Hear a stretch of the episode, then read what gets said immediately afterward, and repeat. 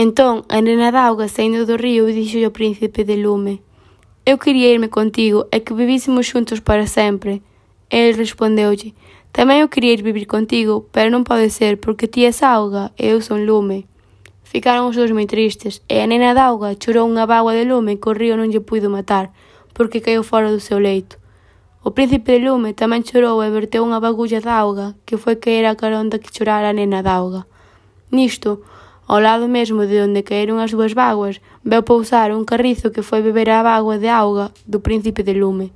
Pero cando a pillou no peteiro, caeulle enriba da bagua de lume que chorara a nena. Daquela mesmo, a nena d'auga volveuse a agua de nube e comezou a subir cara ao céu.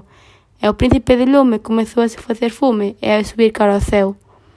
E aló enriba xuntáronse e formaron unha soa nube. Unha nube destas moi brancas que se ven polo verán e que nunca ameazan con chover aínda que ás veces deixan caer unhas pinguiñas de agua que son fillos e fillas da nena d'auga e do príncipe de lume, que baixan e veñen a se mergullar no río.